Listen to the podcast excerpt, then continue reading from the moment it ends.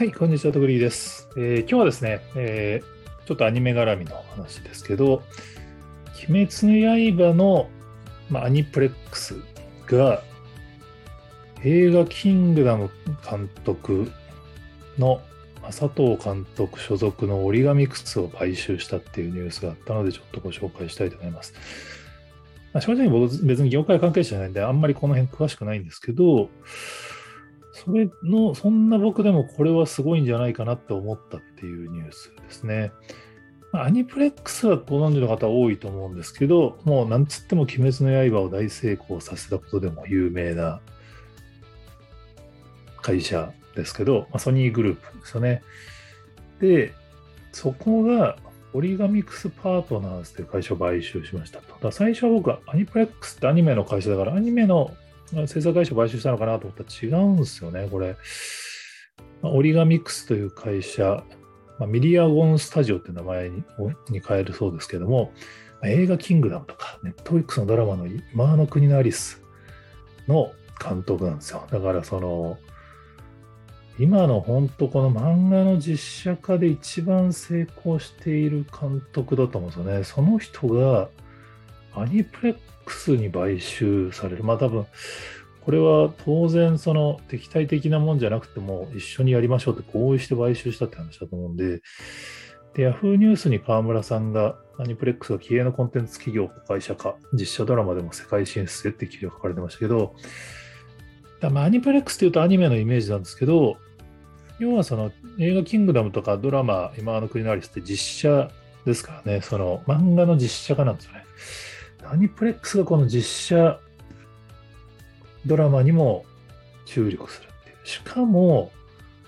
このミリアゴンスタジオは、韓国の、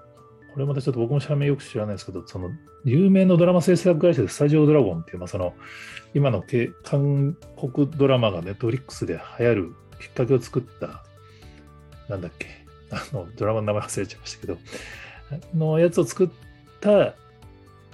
会社の前代表だった人が今新しいスタジオを作ってやったらしいんですけど、そこともう提携を早々に発表して、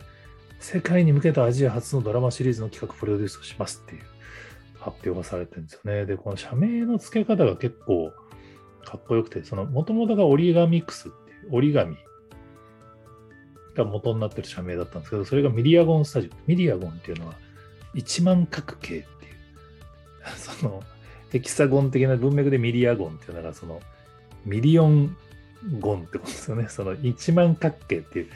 これは無限の可能性で、もう折り紙では作れない形っていう。折り紙クスではできないことできる会社にっていう希望を込めて、今回ミリアゴンスタジオって名前にしたっていう。だからソニーグループであるところのアニプレックスに入り、で、韓国の会社と提携し、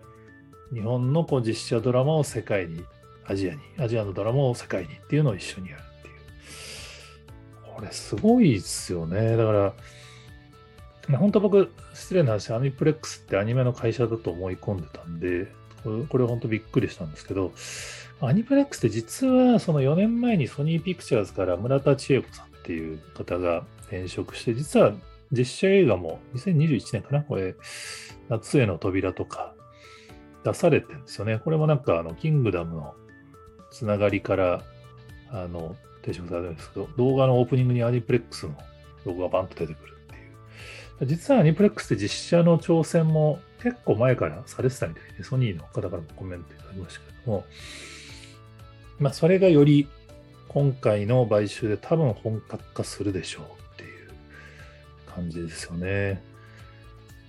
これね、だからそのアニプレックスもすごいんですけど、ソニーグループもすごいなと思ってて、その、ソニーミュージックエンターテインメントの、ソニーミュージックグループの中にアニプレックスあるんですよね。で、アニプレックスだけでもすごいなと思ってたのが、その、鬼滅の刃の時に、まあ、アニプレックスがアニメ制作をやっていて、その主題歌はリサで、そのリサの楽曲提供はソニーミュージックで、みたいな。で、編集作業はソニー PCL っていうなんかその映像の会社があるらしいんですよね。みたいな、なんかこの映像コンテンツを作るための会社をソニーさんがやっぱりその立体的に面を抑え始めてて、アニメもあのクランチロール買収したりとかですね。されてますからね。で、そもそも、まあ、このソニーピクチャーズからこの村田さんがアニプレックスに通じられてるんですけど、ソニーグループって映画会社あるわけですからね。映画会社があるのにソニーミュージックさんからアニプレックスが実写ドラマに進出ってこのグループ内競争をしながらこう実際全体でシェア伸ばせばいいんだっていう覚悟を感じますよね。普通だとなんか統合して強くした方がいいじゃんみたいな議論になりやすいのをあえてそうしない。しかもソニーグループって最近あのプレステのゲームを実写化させるための会社も作ってるんでそっちはアンチャーデッドとかラストオブアスとかなんだっけ、グランツーリスモを今度映画化するらしいですから、いや、これね、ソニーグループ、すげえなっていう。なんかやっぱりその、まあ、アニプレックスもそうですし、そのソニーグループを中心にこう日本のコンテンツを海外へっていう流れが、もう、まあ、今年本当はその任天堂もすごいですからね、ドラあの、マリオも大ヒットして、まあ、ゼルダもゲームで大ヒットしてますから、これね、やっぱり日本は本当コンテンツ立国に完全にちゃんと注力していった方がいいと思うんですよね。本当その、あの制作現場の云々みたいな話は当然あるんですけど、いや、ソニーグループは本当こうちょっと、ここの業界のリーダーとして、このパターン、成功パターンとか、ちょっとその、業界のこの給与水準引き上げたりとか、いろいろリーダーシップを取ってくれそうで、ちょっと楽しみだなっていう、ちょっと期待も込めて、妄想を一応メモしておきたいと思います。はい、あの他にもこんな話知ってますよって方がおられましたら、ぜひ、えー、コメントやツイートで教えていただけると幸いです。今日もありがとうございます。